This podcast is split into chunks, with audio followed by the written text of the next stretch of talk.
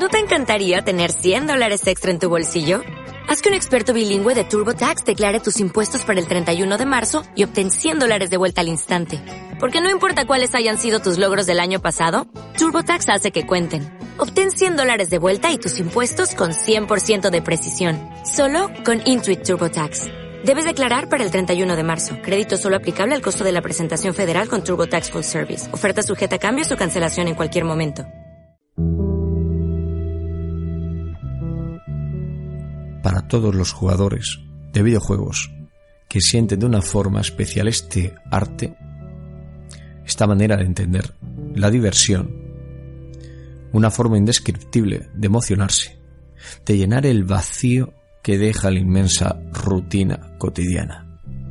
De vez en cuando, la industria nos regala por un módico precio esos juegos por los que muchos llevamos años esperando por los cuales nos compramos estas preciosas máquinas, independientemente de la marca del producto, ya que todos buscamos el mismo fin. Espero que es la diversión, aunque de vez en cuando algunos usuarios parecen más empeñados en comprar ciertos productos simplemente para llenar las arcas de las compañías como si tuviesen acciones en estas empresas, no dudando incluso en atacar e insultar al que discrepe con ellos. Los que realmente vivimos con especial sensibilidad el mundo de los videojuegos, sabemos saborear y reconocer el gusto dulce de un buen videojuego. Que el vello se nos erice, que nos haga saltar del sillón a cada física o acción inesperada que ocurra en él. Incluso nos emocione, pues eso debe ser un videojuego, un arte que haga aflorar esas sensaciones, que nos permite evadirnos del estrés, los dramas sociales, familiares, por unas horas simplemente, ya que cuando apagues la videoconsola los problemas seguirán ahí, claro.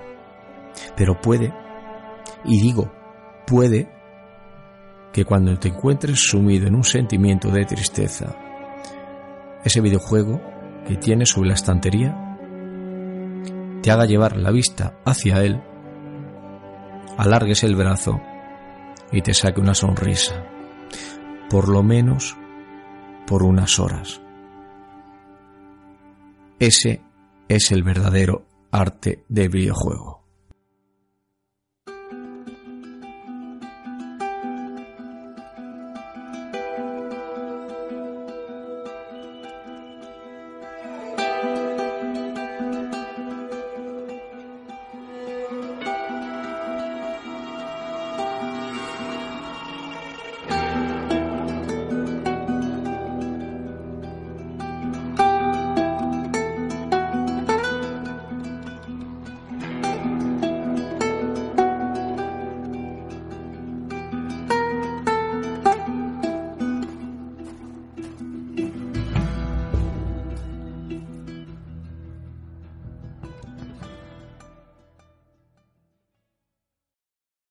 Hola y bienvenidos a Mega Gamer. Antes de nada, recordarte que yo soy Axel. Empezamos. Ha llegado el momento de hacer, de experimentar las cosas por uno mismo. Y eso tiene un nombre. Riqueza mental. ¡Juntos de nuevo! Canal Pirata Sega.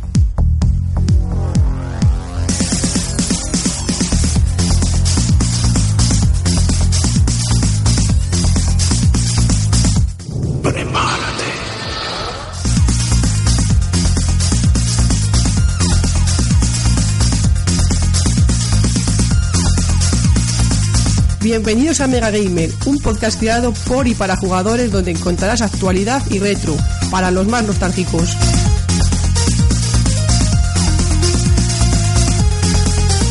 El cerebro de la bestia.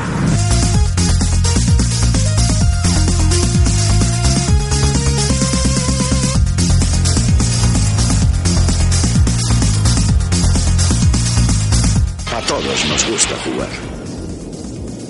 ¿Por qué no jugamos juntos?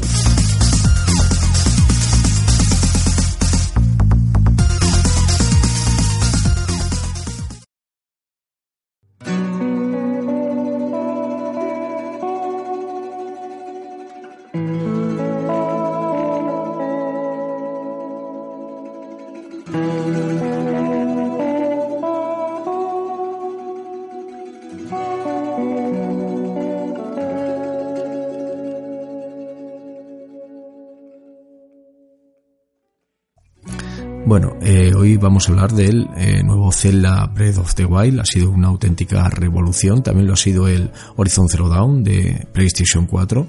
Un juego realmente soberbio, un juego impresionante, un juego increíble. Em, unas físicas, unos gráficos, una jugabilidad, eh, una libertad. Vamos, sin palabras, sin palabras. Un verdadero éxito de de PlayStation 4. Eh, bueno, vamos a hablar, como digo, sobre eh, la comparativa de Zelda Breath of the Wild y el Ocarina of Time de hace 20 años.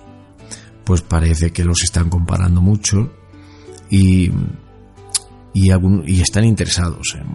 estoy viendo que están interesados en ver cuál es mejor, eh, si ha superado no ha superado, qué ha traído de nuevo este nuevo Zelda. Y y en qué ha superado al anterior. ¿Lo ha superado? No lo sé. No sé. Vamos a, vamos a desgranar un poquito, vamos a desgranar un poquito todo esto. Bueno, recordemos que el Ocarina of Time, Zelda, Ocarina of Time, salió en 1998.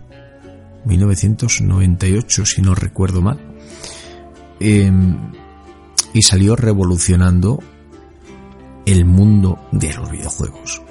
De eso creo que no cabe duda, independientemente de que a uno le guste más los juegos Zelda o menos. A mí personalmente, eh, yo no he jugado más que el Zelda Ocarina of Time y el Majora's Mask. Luego, claro, eh, luego también interviene el tema de gustos. Cada usuario, pues si no es fan de, de Zelda, yo no me considero un fan, por ejemplo. Yo soy yo juego a Ocarina of Time, pero no soy un fan de Zelda como tal. Pero sí de Ocarina of Time, por lo que eh, este, este Breath of the Wild, cuando lo he visto, pues he flipado. He flipado porque eh, mantiene muchas de las cosas que a mí me atrajeron de Ocarina of Time. Por eso digo que el ser continuista es bueno. Sí, sí, es bueno, es bueno. Es bueno porque em, también va a recoger esa, esa esencia que dejó, eh, por ejemplo, ese antiguo videojuego. Entonces, incorporándole cosas nuevas. No es innovador, no se puede decir que sea un juego innovador al 100%. No lo es, no es un juego innovador. Eh, mantiene, mantiene muchas de las de las de las facultades que de las que estaba dotado el Ocarina of Time. Eh, hay gente que dirá que sí, que, que, es mucho mejor. No se pueden comparar. Eh, Ocarina of Time es cierto que fue algo atemporal. Fue algo adelantado a su tiempo. Mm, nadie pudo hacer nada semejante. Luego ya vino Semu. Pero tampoco lo compararía. Tampoco, tampoco lo puedo comparar a Ocarina of Time no se pueden comparar. Ah, son diferentes. Ahí sí que son diferentes. Aunque eh, tenemos que reconocer que Shemu también bebió de las bases de Ocarina of Time. Muchos diréis, sí, hombre, eh, a ver si es que ahora Ocarina of Time va a ser aquí la panacea. Pues sí, fue la panacea. Muchos, muchos sabréis lo que hablo. Porque habréis vivido esa, esa etapa, como yo. Y yo entonces tendría unos, no sé si 15 años, posiblemente 15 años, o 16, 16 años creo yo, andaría por ahí, 15, 16 años. Eh, por lo que yo sé de lo que hablo. No tenía 8 años. cuando tienes 8 años, 7 años, pues eh, de alguna manera digamos que todo se magnifica mucho más en la memoria. Eh, pero con 15, 16 años uno ya tengo un recuerdo muy claro de lo que es y aparte que tengo el juego. Eh, los que tengáis 3DS lo habréis jugado en 3DS. No es la, misma experiencia, ¿vale? A ver, con no es la misma, es el mismo juego. Pero la experiencia en, un, en una portátil a lo mejor no refleja todo lo que fue el, eh, ese, ese, vasto mundo. Entonces lo era, era un vasto. Hoy en día, después de ver Breath of the Wild, pues hombre, para muchos llamar vasto mundo Ocarina of Time, pues hombre, pues no sería correcto, ¿no? Pero claro, yo estoy hablando en aquellos tiempos. Y eh, fue algo fuera de lo fuera, fuera de lo temporal, fuera de tiempo. Eh, al igual que el gran invento de la ocarina. O sea, porque el mando del que, del que disponía la Nintendo 64 estaba preparado para, eh, para poder tocar esa ocarina, para poder interactuar como si realmente tuvieses una ocarina, pudieses tocar todas las melodías. A ver, se lo curraron muchísimo. Entonces, ¿Qué pasa? Que eso tanto puede ser beneficioso como perjudicial, ya que llega un momento en que puede ser eh, un caníbal de futuros juegos. O sea, ellos mismos eh, pueden crear un juego que se va a comer a todo lo que creen posteriormente. ¿Por qué? Porque todo se va a comparar a ese juego y puede que nada sea luego comparable a él. Por lo que puede dar lugar a muchas decepciones, no ha llegado a lo que se esperaba y bueno, y por eso, si os dais cuenta, 20 años después la gente sigue comparando cada celda que sale. Y, posteriormente los Zelda que salgan se seguirán comparando Ocarina of Time. Es mejor, es peor, no comparemos. Son incomparables. Ocarina of Time es incomparable. ¿Es por ello mejor? No, es incomparable, si no diría que es mejor. Es incomparable, no se puede comparar porque no están en el mismo mm, periodo, por lo que no se pueden comparar. Deberíamos dejar eso muy claro. Eh, ir de la mano, o sea, eh, cada uno es bueno en su tiempo. Pero la innovación que lleva Ocarina of Time, y ya hablo de innovación, no de ser mejor en gráficos, de ser mejor en jugabilidad, lógicamente, si tenemos que decir, ¿es mejor el presente o que Breath of the? Lógicamente, es mejor porque se, han ido, se ha ido mejorando a lo largo del tiempo en 20 años. Hombre, los coches que son mejores, antes hace 20 años o ahora. Hombre, si nos ponemos así, ha mejorado la tecnológicamente son mejores. Tecnológicamente son mejores, pero a lo mejor la innovación de un coche hace 20 años, que ya te traía por ejemplo, eh, climatizador bizona, como hay algunos, que ya los traían, algunos Volvo en su día que ya los traían, y hoy en día lo tenemos como algo, oh, pues por ejemplo, pues diríamos, coño, pues era una innovación entonces. Que ahora se han mejorado, lógicamente, que se ha mejorado la tecnología, sí se ha mejorado, pero es que entonces, joder, ya estaba, o sea, que, que pasada, ¿no? Entonces, claro, no se pueden comparar, pero sin compararlos, pues hombre, eh, hay una innovación, hay una, ¿se es continuista? Sí, se es continuista. Todos los juegos son continuistas. Todos. Al igual que si decimos el juego Halo, por ejemplo, de eh, Xbox, es una innovación. No es una innovación. Eh, no es una innovación. Call of Duty fue una innovación, no fue una innovación. Eh, previamente estuvo, estuvo GoldenEye, eh, después de GoldenEye estuvo Medal of Honor, eh, que fue realmente el que eh, puso la puntilla. Ver, fue cogido de la mano de GoldenEye, pero supo dar un giro de tuerca y dijo, bueno, vale, perfecto, ya hemos visto cómo funciona un juego, cómo se puede llevar a cabo un juego en 3D, un, un shooter, pero ahora le voy a dar un giro una vueltecita más de tuerca. Y ahora lo voy a meter en la Segunda Guerra Mundial.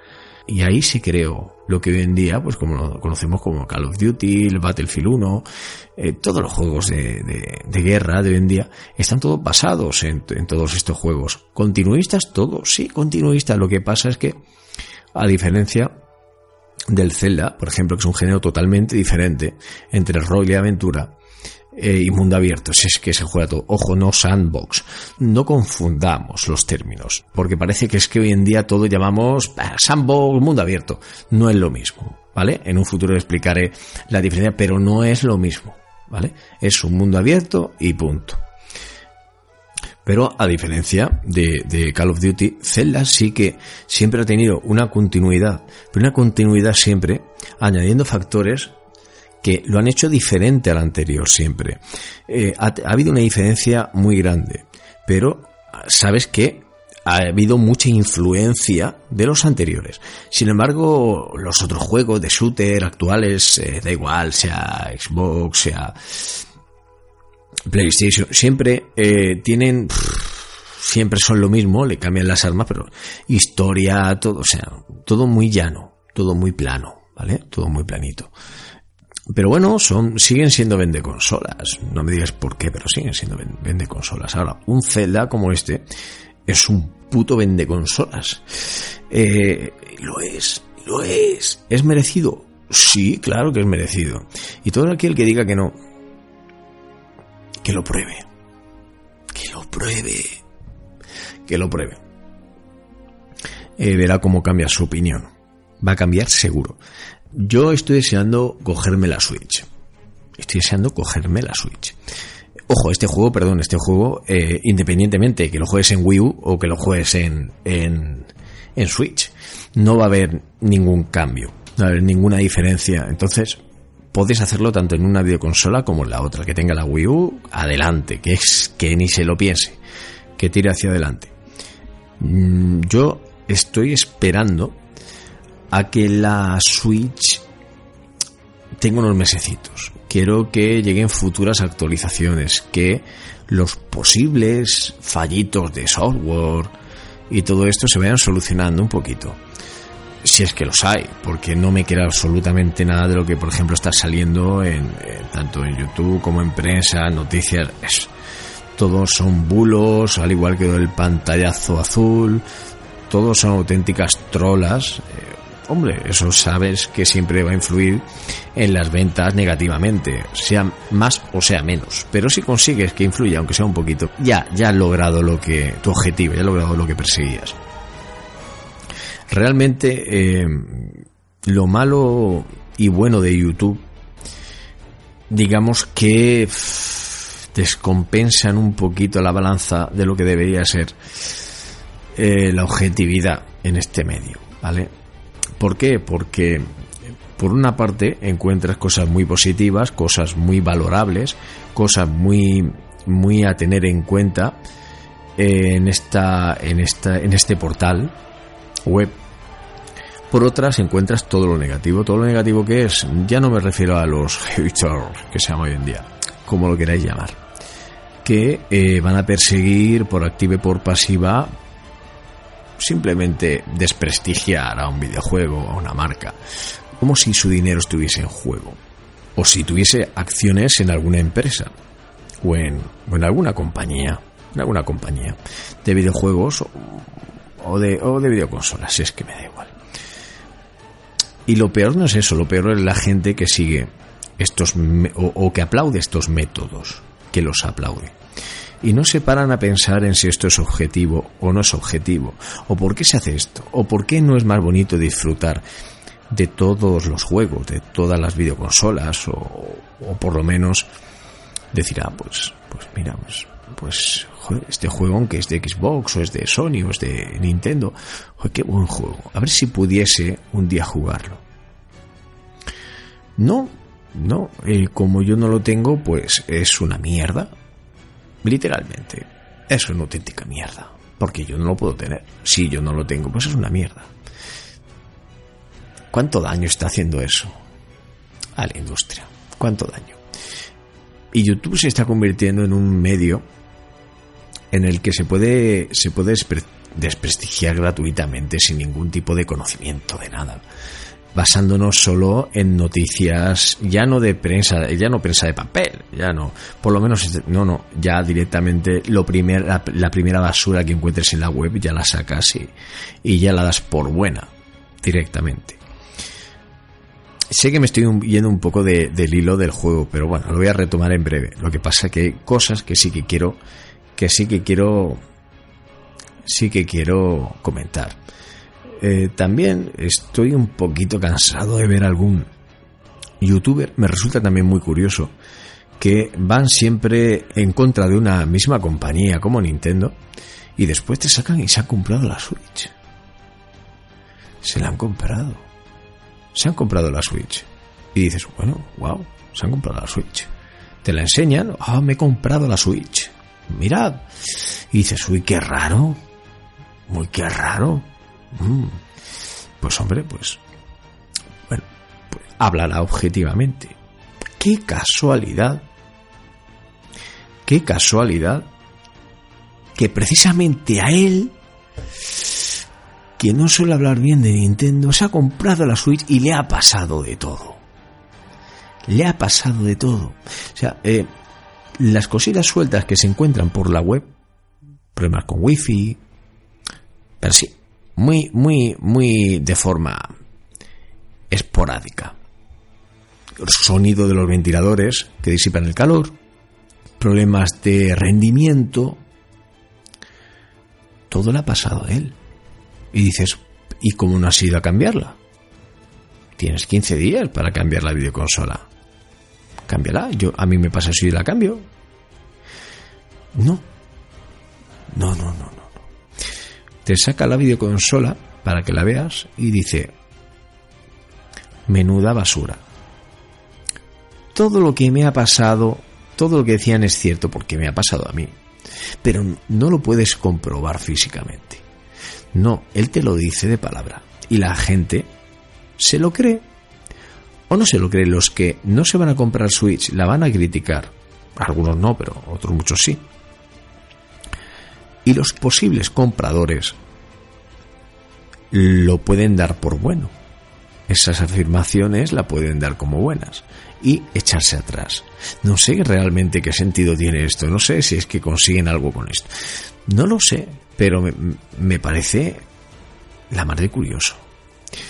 Saca esta videoconsola, la pone frente al micrófono, eso sí, no te dice cuánto tiempo lleva la videoconsola encendida, eso no te lo dice. Hace como que la enciende delante de ti. Sí.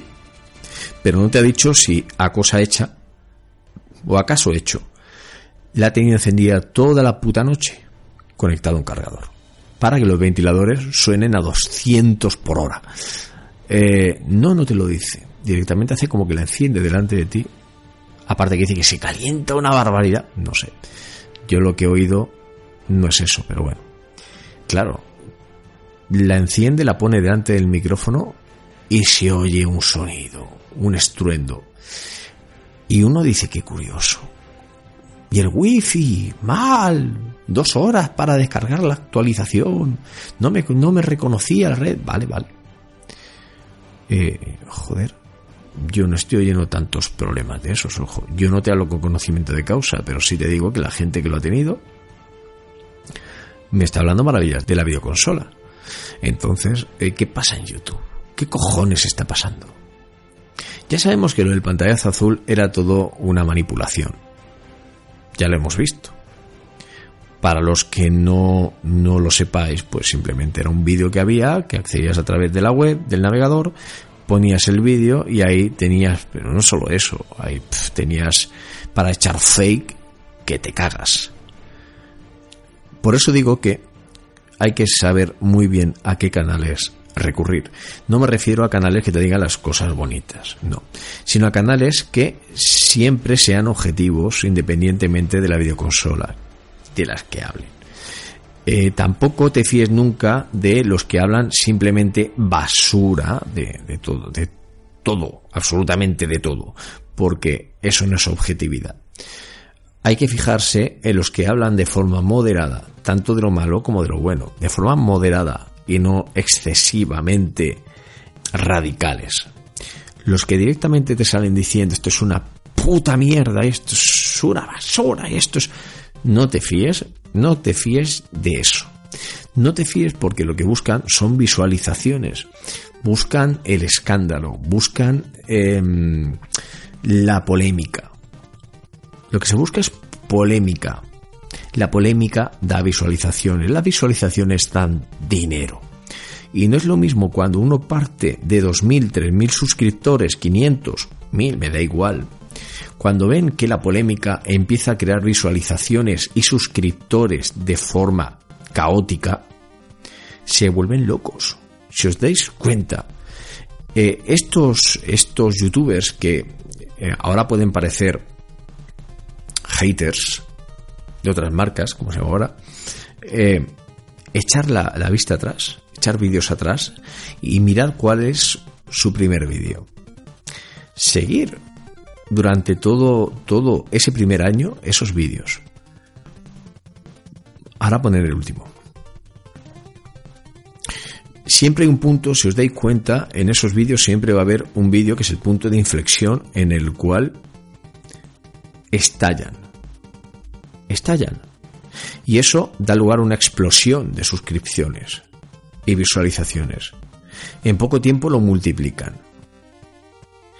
Eso, por ejemplo, en eh, pocos casos he visto en los que eso no pase. Por ejemplo, el youtuber menos 13, eh, que tiene, no sé si era por los 900.000 suscriptores o poco le faltará, que simplemente se dedica a hacer gameplays.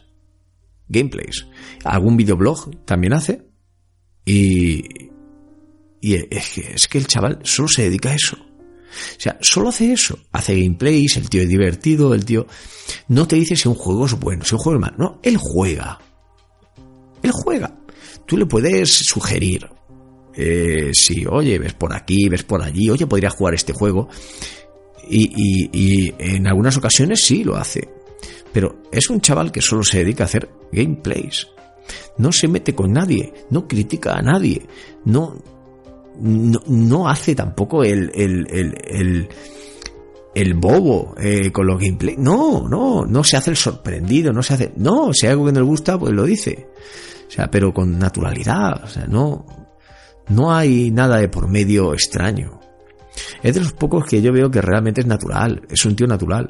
Eh, además, la naturalidad se ve, se ve cuando una persona no está, no, no está teatralizando las acciones que, que tiene frente a la cámara. Y, eso se agradece, es de agradecer, ¿no? Que con 800.000, 900.000 suscriptores y todas las visualizaciones, que es una puñetera burrada, que tiene, que este chico no, no lo explote más. No, porque no lo necesita, no lo necesita. Si te vas a muchos otros, me da igual decir Vegeta 777, ¿qué tal? Eh, dices, bueno, joder, ¿no? Eh, hay veces que dices, joder, ¿no? Como teatraliza, ¿no? Por lo menos en mi punto de vista, ¿no? Eh, ¿Y esto? ¿Qué cojones? Pero, pero, ¿cómo le pueden parecer todos los juegos buenos? O sea, no, no sé, ¿no? No sé, ¿no? Eh, pero bueno, eh, oye, es lo que hay, es lo que hay. Mira, por, ejemplo, estuve viendo hace uno, uno, un, un gameplay reciente de, de, de menos 13, del youtuber del canal menos 13, en el cual está haciendo un gameplay, actualmente está haciendo un gameplay de, de Last of Us de PlayStation 4 en uno de los en uno de los de las de las escenas un soldado se crea una especie de bug un bug en el cual el, el, el soldado está corriendo pero está está en parado está corriendo parado está corriendo ahí parado eh, es, es el primero que dice mira mira mira el tío ¿no? mira el tío y sigue corriendo ¿no? Eh, quiero decir, no sé, no, no, no intenta comercializar un videojuego, no, él lo juega y si ve algo malo dice, coño, pero mira, pero eso, eso es lo que llama la atención. Entonces, si quieres ver un gameplay de cómo es un juego, sin que te estén diciendo lo bueno o lo malo que es, yo elijo canales así. Pero bueno, eh, en este caso tiene 800.000, 900.000 suscriptores, pero es que me da igual que tenga 2.000, ¿no? Al igual que ahora, por ejemplo, el canal eh, desde 1999 de Dani Vida está haciendo, ha empezado con el Mass Effect. Eh, me ha gustado el gameplay mucho. Me ha gustado. No intentan meterte por el culo el juego. No lo intentan, no te lo están vendiendo. No tienen ningún interés en eso. Y se, se hace porque les gusta hacerlo, que es lo más importante. Después, si ganas dinero haciendo lo que te gusta y no engañas a la gente, ole tus cojones, ole tus huevos. Por lo menos para mantener el canal. Lo que me puede repatear un poco más las pelotas es gente que utiliza YouTube para las donaciones. Dóname dinero para comprarme una videoconsola. Y la gente boba le dona dinero. Eso debería estar prohibido en YouTube. Bajo mi punto de vista, las donaciones deberían estar prohibidas, no se deberían permitir. Una forma de sacar dinero a la gente, que no la veo. Oye, tú gánate el dinero con tus visualizaciones. Haz, puedes hacer el troll, puedes hacer el tonto, lo que tú quieras. Si está muy bien, si es, es todo lícito. Pero no hagas eso. No juegues con eso para comprarte una videoconsola. Pero tío, para comprarte una videoconsola, tío. ¿Pero qué me estás contando? ¿Qué me estás contando? Es que hay que tener cara dura. Hay que tener cara para pedir a la gente dinero para comprarte una videoconsola.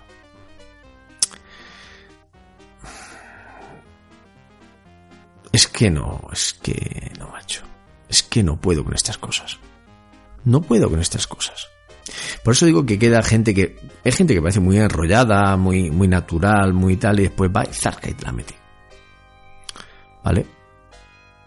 Hay que llevar mucho cuidado. Al igual que, por ejemplo, eh, el, el, el youtuber del canal eh, Portal Sótano, Dan, se llama, creo. Eh, es otro chaval que tiene unos 20 y pico mil suscriptores, creo que tiene. Puede ser.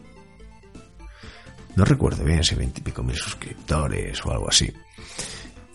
Y me parece exactamente igual. O sea, es un chaval que juega un videojuego. Si es un mojón, te lo dice. Eh, si no vale la pena, te lo dice. Si es bueno, te da su punto de vista y te lo dice. Queda poca gente, es que quedan pocos canales que yo me estoy encontrando que sigan esa senda. Quedan muy pocos canales. Por lo que, eh, hablando del juego que, que, que pone título a este podcast, es complicado. Es complicado eh, encontrar un canal que te dé cierta veracidad si no los conoces. Pero tiene una ventaja. Y es que rara vez un Zelda te va a decepcionar. Mm, te puede no gustar tanto como otra gente, pero mm, no te va a decepcionar. Da igual si te gustan los shooters, si te gusta, no te va a decepcionar, te va a entretener mucho. Es un juego de acción y aventura, con lucha en tiempo real. Por lo que mm, es que incluso el mundo abierto eh, vas a ver que tiene vida propia. Tiene vida propia. La ropa se te moja cuando entres en el agua también. Y cuando eso da un toque de realidad. Cosa que, lo, curiosamente, en el Horizon Zero Dawn es curioso las físicas, que es un juego buenísimo, ¿eh? Pero para que os hagáis una idea, con toda la potencia de, esta videoconsola de, de PlayStation, en físicas tales como esta, al igual que ocurre con un charte, tú entras en el agua y sales empapado. Pues en este entras en el agua y sales seco. Quiero decir, es que ni siquiera se inmuta el agua cuando andas. Solo suena el chapoteo, pero la física del agua no se mueve. No hay física en el agua cuando tú andas por ella. Y cuando sales del agua estás completamente seco. Y estás dentro y estás seco. O sea, es, es como que pasas por allí como si no hubiese nada. Esas cosas las deberían haber cuidado un poco más, esos detalles. Esos detalles deberían haberlos cuidado un poquito más. Pero bueno, pero, bien, pero siempre se pueden sacar pegas a un videojuego. Igual que a Breath of the Wild se van a sacar pegas en otros muchos. ¿Vale? Eh, porque así, todos tienen pegas. Todos los videojuegos tienen pegas. Pero esas cosas te vas a uno de estos youtubers y te la dice. Por lo menos, oye, tienes conocimiento de eso. ¿Mm? Sin decirte que es una basura por, por, eso, no, pero oye, me dicen las cosas buenas, las cosas malas, yo valoro y sé si comprarme un, una videoconsola por un juego o comprarme un juego o no comprármelo.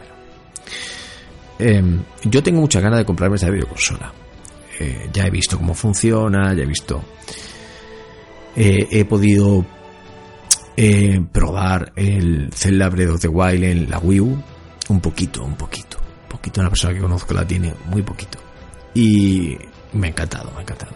Entonces, la Wii, la Switch, perdón, estoy esperando el momento adecuado para comprármela pero sí que quiero esperar un poquito, que salga un juego más, no dedicarme solo a un juego.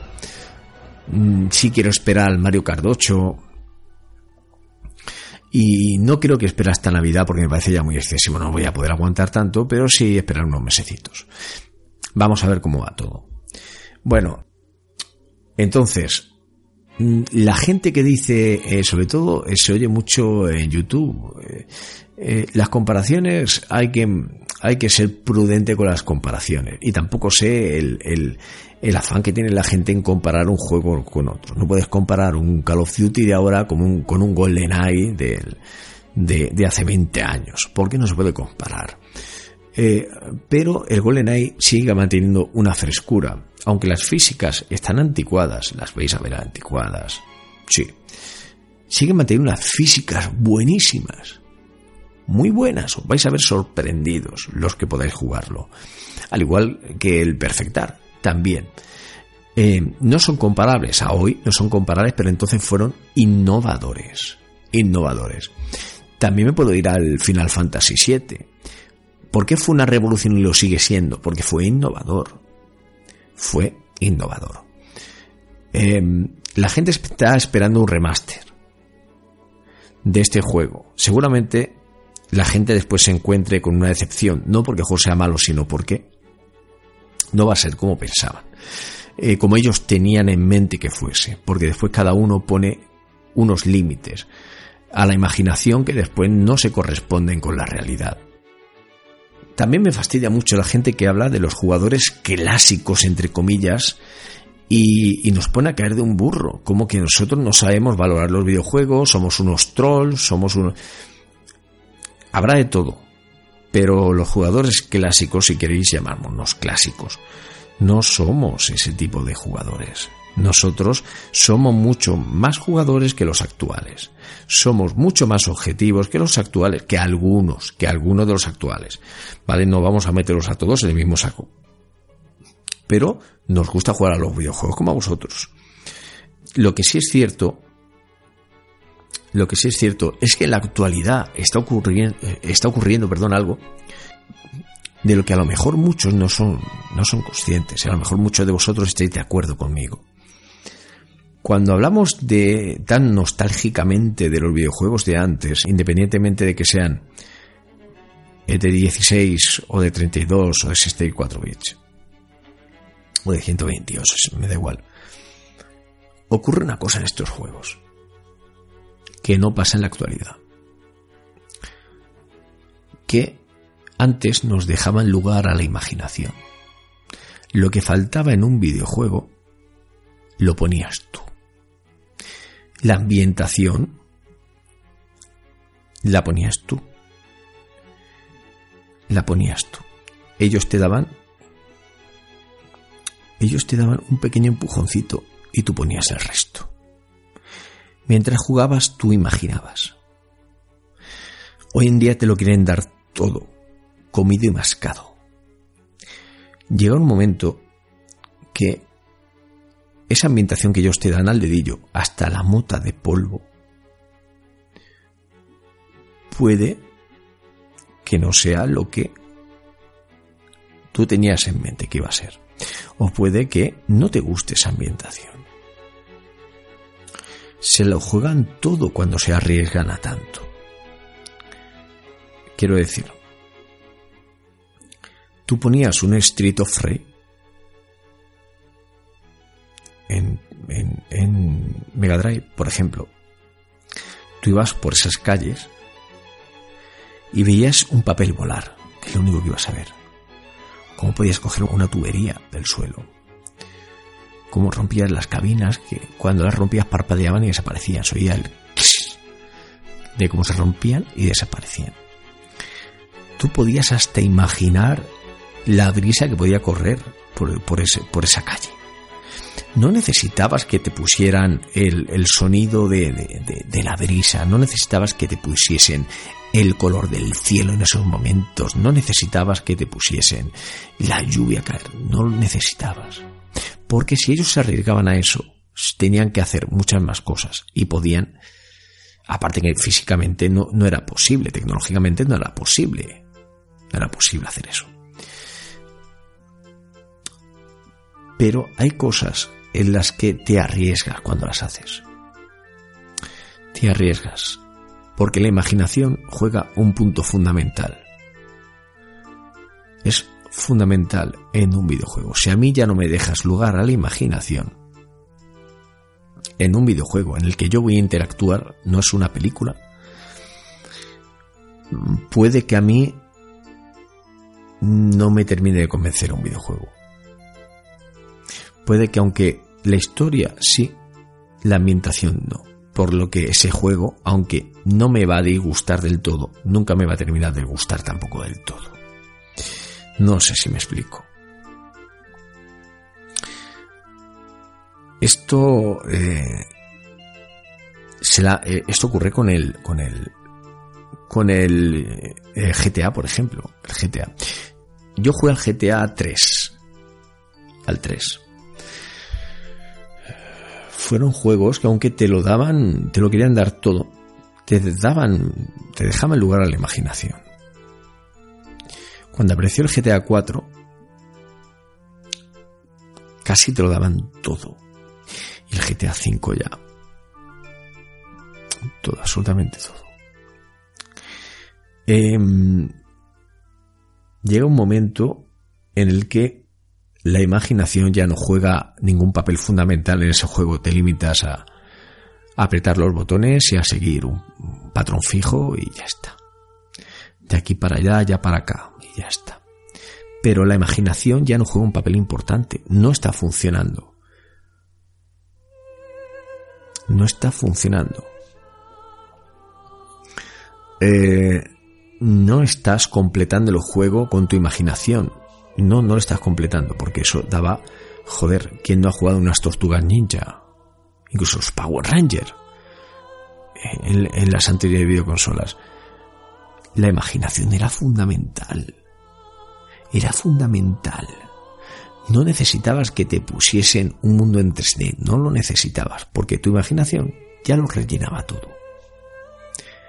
Entonces, ese juego para cada persona era diferente en su mente era completamente diferente, aunque con los mismos gráficos que tú veías, pero cada uno se montaba su película de forma diferente en su cabeza. Hoy en día eso ya no pasa. Eso ya no pasa. Lo que ve uno lo ve el otro. Ya está. O sea, porque no te dan lugar a la imaginación. No te dan lugar a la imaginación. Entonces, eso puede convencer o no puede convencer a una persona.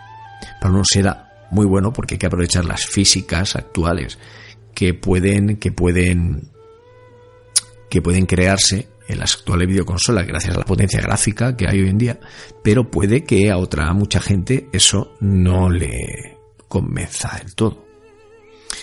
No porque no, no, no porque sea demasiado puntilloso el videojuego en ciertas cosas, sino simplemente pues porque esa ambientación no le ha gustado. ¿Vale? Incluso era eh, con un personaje en 2D, tú ya te imaginabas lo que querías que con ese personaje, tú ya te imaginabas que era la leche. Hoy en día te lo ponen y es lo que es que te lo ponen tan detalladamente, tan detalladamente que no te da lugar a imaginarte otra cosa. Es que, no puedo imaginar nada, así que que le veo hasta hasta las pestañas, ¿no? Entonces, claro, el problema que tienen las compañías hoy en día es que si te lo dan todo, te lo tienen que dar todo muy, muy. Porque es que ahí se juegan mucho. Bajo mi punto de vista, se juegan muchísimo. Y no sé hasta que ese, punto, eso es una virtud o es un defecto. Hacia dónde va encaminada esta industria em, es hacia el realismo, hacia el realismo absoluto. Eh, mucho, mucho de esto se, se ve ya en GTA 4. Perdón, GTA, bueno, GTA 4 y GTA 5. Bajo mi punto de vista, eh, Zelda Ocarina of Time, por ejemplo, el desarrollo que tuvo, así como la tanto los viajes en el tiempo, eh, que fue algo innovador, y aparte tenemos que hablar también de la durabilidad ya que el juego, para completarlo absolutamente, en total, completamente, te podías pasar más de 100 horas si querías desvelar todos los secretos que escondía el juego.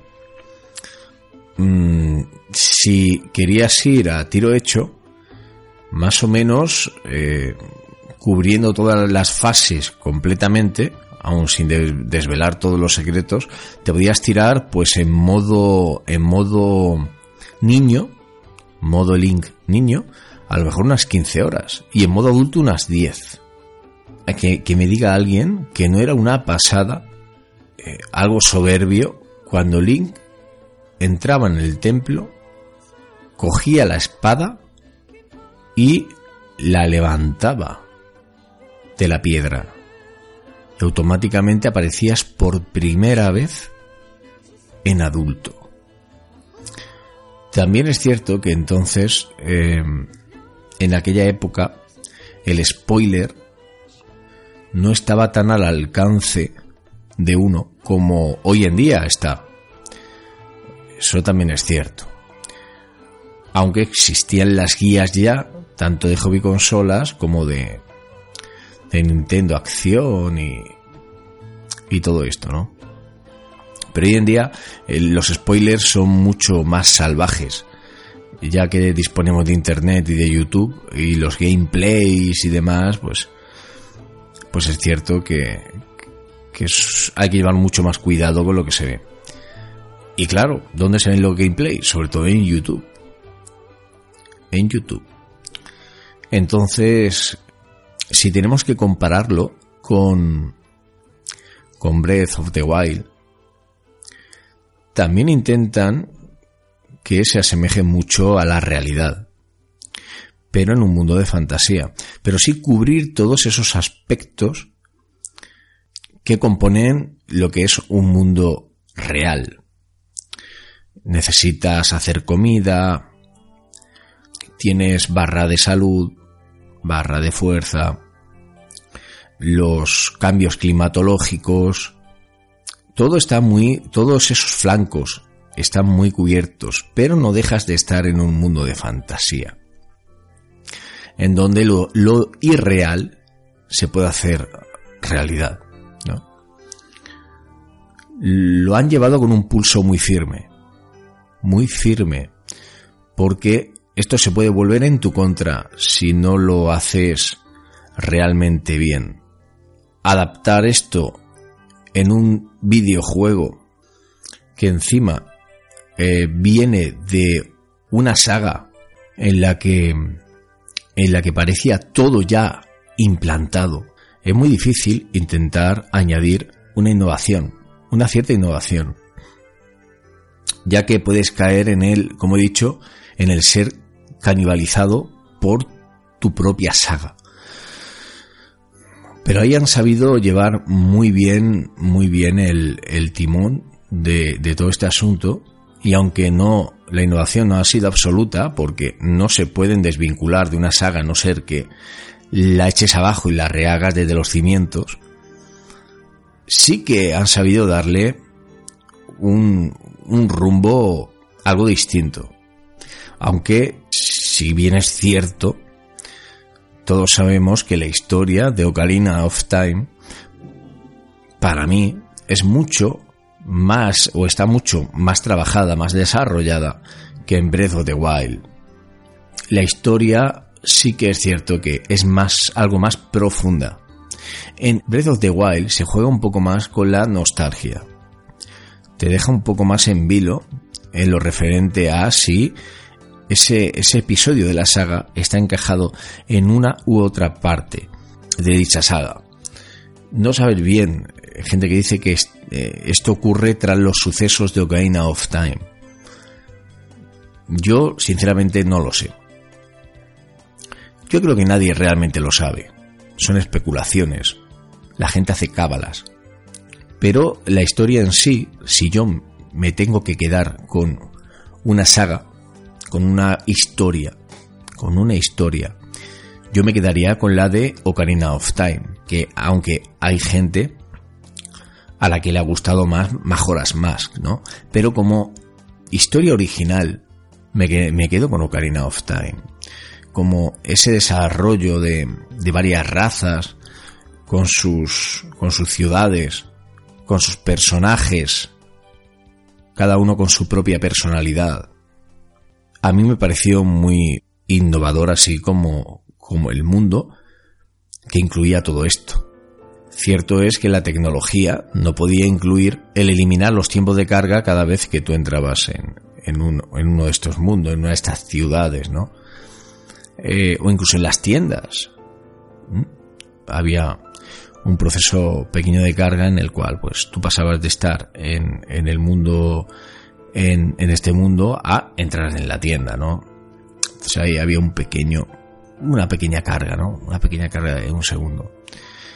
Y aquí se ha eliminado, aquí han querido que esto se elimine completamente. Completamente. Aquí eh, la cámara siempre está, está sobre tus hombros y no te abandona nunca, ¿vale? Aquí eh, dirán misa de este juego, pero hay que reconocer que un juego, una, una videoconsola que de nueva generación, digamos que en, inferioridad frente al, a la competencia de potencia, en potencia, han sabido dar una lección de cómo realizarse un videojuego eliminando tiempos de carga, pudiendo aplicar una innovación a su saga sin caer en el ridículo o en lo fácil, o en lo fácil, que es simplemente seguir una saga anterior y punto. Y ya está. Por ejemplo, mm, mirad de los GTA. Los GTA tampoco tienen una historia cambian los personajes y siempre, siempre son las, las mismas historias. Los Call of Duty siempre son las mismas, las mismas historias. Como historias originales, Horizon Zero Dawn es una historia realmente impresionante. Si pasamos eh, a los Uncharted, es más de lo mismo, son continuaciones. Eso sí, Naughty Dog lo que hace lo hace muy bien, lo hace muy bien. Yo no le puedo echar absolutamente nada en cara a esta compañía. Son verdaderos artistas. No sacan, por ejemplo, aunque continúan una saga al igual que eh, la saga Zelda, ellos si no tienen una buena historia para continuarla no la realizan. Otra cosa es que uno esté, le guste mal, le guste menos, pero siempre hay una buena historia. Eh, en la saga siempre hay una buena historia, una muy buena historia eh, en lo que entremos en los gustos, eso ya es todo muy subjetivo. Entonces ahí no podemos entrar. Porque entramos en, por ejemplo, The Last of Us, es una historia, aunque no original en lo relativo a los zombies, sí la manera en que llevan esta historia, este desarrollo, en que intentan darle una coherencia a todo lo que ocurre, para poder introducirlo un poco en las posibilidades de que eso ocurra, ¿no? Eh, entonces, al igual que eh, ya está en marcha la segunda parte de las OFAS, ya han dicho que hasta que no encontraron un hilo conductor para la historia, no pensaban sacarla. Eh, no iban a comenzar el desarrollo de un juego. Es más, muchas veces lo estaban dando hasta por finiquitada esta saga. Bueno, esta saga que es ahora, ¿no? este, este videojuego.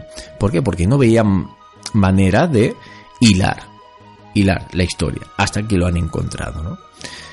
Eh, no se la juegan. Si sacan un juego, sacan calidad. Ubisoft también tiene buenos juegos, pero podemos ver Assassin's Creed. Mm, reconozcamos que, bueno, nos puede gustar más o menos, pero buena historia tampoco.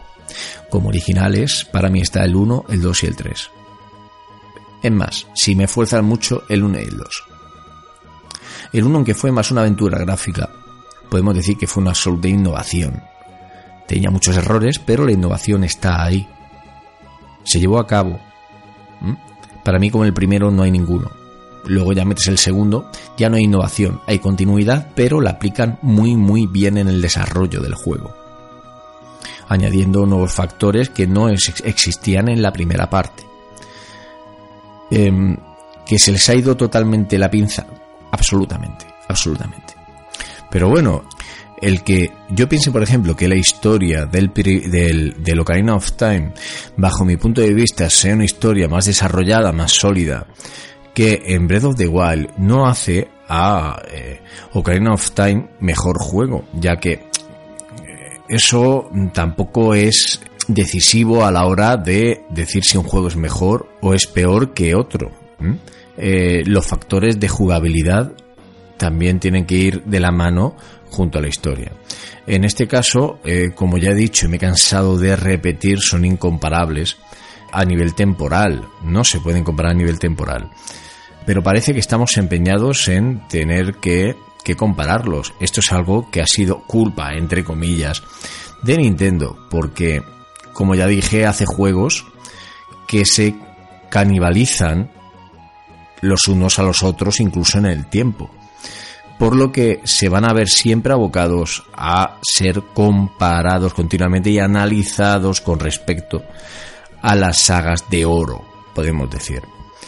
Eh, podemos ver también, em, al hilo de todo esto, eh, por ejemplo, sabéis que ha salido el, el Mass Effect Andrómeda y las críticas han comenzado a llover con respecto a las animaciones del juego que si eh, no los gráficos no muestran las emociones de los personajes y todo esto. Hay que ver lo exigentes y lo entiendo por el precio que pagamos, ¿eh? lo entiendo completamente. Lo entiendo, pero también ha sido culpa nuestra el que el que ahora paguemos por una videoconsola de 300 a 500 euros. Eso ha sido culpa nuestra, esto es así. La industria no da un paso sin que nosotros le respaldemos. Esto es así, ¿no? Porque ellos no, no, no se juegan su dinero en balde. Ellos sí se juegan su dinero porque saben perfectamente, han analizado, han estudiado todo el mercado y saben lo que queremos y lo que estamos dispuestos a pagar. Hasta el último céntimo. Y ellos actúan en consecuencia. Y esto lo tenemos que tener muy en cuenta pues hay que ver lo exigente que nos hemos vuelto, que ahora animaciones que hace ocho años veríamos como algo fuera de, de lo normal, ahora parece que es que no nos parece, no nos parecen suficiente. Las expresiones faciales. Joder. Joder. Ocarina of Time tampoco tiene animaciones faciales ni siquiera hablan, y eso no nos impide disfrutar y emocionarnos con una historia. Cualquier otro juego, like Crusader de la 16 de la de 16 bits de Mega Drive, es un juego que te, te absorbe completamente y no necesitas unos gráficos impresionantes. Flashback no necesita unas animaciones faciales impresionantes para igualmente absorberte completamente. Contra de la NES no necesita unas animaciones faciales. No he oído a la gente quejarse, no he oído a la gente quejarse en un Call of Duty de las animaciones faciales. No, no lo he oído. No sé, creo que estamos cayendo en una... o estamos más bien entrando en una dinámica algo peligrosa. Algo peligrosa. Y esto da vértigo. Da vértigo. Eso invita a reflexionar a todo el mundo, aunque no lo van a hacer. No lo van a hacer. No valoramos tanto la jugabilidad como los gráficos. Deberíamos valorar mucho más lo que nos ofrece un juego independientemente de que sea un juego que continúe una saga continuista. Eh, pero bien, si hiciésemos, si hiciésemos esto y valorásemos solo la jugabilidad, los FIFA desaparecerían. Los Call of Duty desaparecerían. Los GTA desaparecerían. Aunque pese a muchos. Eh, porque los GTA desaparecerían. Sin embargo, son vende consolas. Vende consolas. Eh, son grandes juegos de Rockstar, pero para un determinado público, no para todos. Y esto lo sabemos todos. No son juegos para todos los públicos. Ah, yo lo intenté jugar y a mí se me ha hecho muy difícil acabar este... No acabar. Yo solo llegué a un 2% del juego y me aburría profundamente.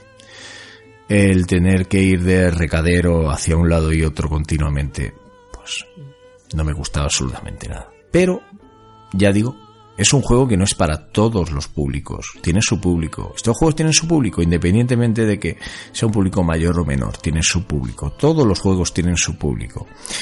Pero, pero, pero, siempre hablando bajo mi punto de vista, mi opinión personal, desde mi propia experiencia. Tú eh, ahora mismo das a jugar un, eh, un Zelda Breath of the Wild, incluso no Karina of Time, y voy a, voy a, voy a eh, basarme más en estos juegos ya que eh, es el que pone título al, al podcast.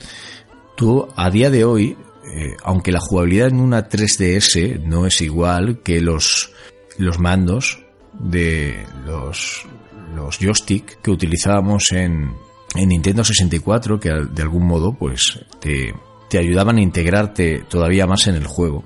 Vas a ver, aunque sea en la 3DS, vas a ver cómo esa historia te va a acabar enganchando. No, no necesitas haber jugado nunca un Zelda. Yo no lo jugué. No jugué jamás ningún Zelda, ni en NES, ni no lo jugué. Y te va a enganchar completamente. Lo malo que cuando juegues los siguientes Zelda lo vas a comparar, tú mismo los vas a comparar y vas a decir, uy, pues yo esperaba esto, yo esperaba lo otro. Eso, por ejemplo, eh, aunque dejó eh, vacíos a muchos en las siguientes sagas de GameCube, no ha ocurrido en Zelda Breath of the Wild. Toda la comunidad se ha unido sobre todo en Nintendera, en reconocer que este juego ha sido lo que se esperaba de él. Siempre hablando de, dentro de lo que es una continuidad, una saga, no algo innovador. Y estoy completamente de acuerdo en ello. Si entramos, si queremos ser puntillosos, la historia, tenemos que hablar de la historia, pero no es tan importante la historia eh, como tú lo vivas es cierto que el desarrollo de la historia no, a lo mejor no es muy profundo, pero no lo necesita, no necesita tampoco ser muy profundo. Simplemente necesita hilar lo que serán las siguientes sagas. Es que las siguientes sagas van a necesitar igualmente un hilo conductor. Como los cierres todo del último videojuego, eh, vas a tener realmente difícil para hilar esta saga. Esta saga nunca va a ser finiquitada.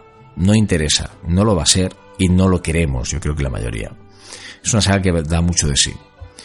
Eh, siempre te saca algo nuevo. Siempre te saca algo nuevo. Y pues no, no lo digo como celdero. Yo no soy celdero. Yo no soy un Nintendero al 100%. Yo sé que suena a que sí, soy un Nintendero. La gente eh, en los comentarios muchos me dicen que se ve como soy un Nintendero.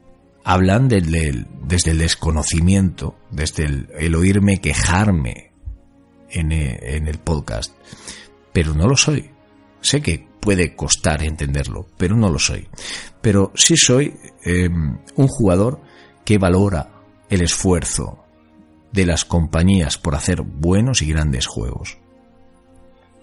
Nintendo siempre un poco eh, se ha desvinculado de, de los juegos vende consolas fáciles y tradicionales realmente se esfuerza, ¿no? Que son sagas eh, que continúan, continúan eh, siempre un, una misma. Siempre se esfuerzan en que el juego tenga una jugabilidad fresca. Y juegan con la nostalgia, claro, con la nostalgia hay que jugar, pero hay que hacer grandes juegos. No vale eh, solo utilizar la nostalgia, porque la gente no somos tonta Si tú me juegas con la nostalgia y me haces un mojón de juego, te lo vas a comer con patatas, porque yo no te lo voy a comprar. En eso estamos de acuerdo. Por eso cuando sale un Call of Duty puede vender mucho, pero el número de ventas se ve afectado. Ellos lo ven. Ellos lo ven, no son tontos. Que te seguirán sacando claro porque es dinero fácil. Es igual que hacer una película. Saben que el hacer un reboot un remake de una película que tiene años, al igual que Benur, eh, Benur saben que no va a ser un taquillazo. Pero es dinero fácil, aunque ganen poco es dinero fácil. Esto es así, juegan con los títulos conocidos y lanzan sus películas. Saben que no van a reventar las taquillas, pero bueno, es dinero fácil. Bueno, tampoco ha costado de hacer. Se ha utilizado el mismo motor gráfico en el caso de los juegos, utilizado el mismo motor gráfico. Los mapas tampoco van a ser gran cosa. La gente lo va a comprar, está deseando entre eso y los DLCs eh, para multijugador del anterior, del anterior eh, capítulo de la saga y tal, pues se incluyen, se cobran un poquito de aquí, un poquito allá, se saca otra nueva saga pues, para jugar online, que es lo que la gente realmente ahora mismo quiere. No juega prácticamente las campañas de, un jugador, no, no, se basan más bien en, en el online. Y, y, este es el peligro de los videojuegos hoy en día, en que vayan enfocados más al online. Pero bueno, de esto quiero hablar en otro, en otro podcast. No, me, no quiero profundizar, porque si no salto de una cosa a otra, lo siento. Yo soy muy así, de esta manera. No sé seguir una senda muy, muy estricta eh, a la hora de hablar de, un mismo tema. Voy saltando un de, de un sitio a otro, pero tampoco me quiero ir excesivamente, ¿vale? Quiero encauzarme un poquito, porque si no, si no, esto dura eternamente, no os quiero aburrir tanto. Y bueno, voy a dar ya por terminado el podcast, pero sí, antes quiero hacer una pregunta. ¿Qué preferís? ¿Un juego con muy buenos gráficos y jugabilidad? ¿O un videojuego con una buena historia, gráficos reguleros y jugabilidad? ¿Qué preferís vosotros? Un saludo y hasta el próximo podcast. Espero que haya sido ameno y que me hayáis acompañado. Muchas gracias. Hasta el próximo programa. Adiós chicos.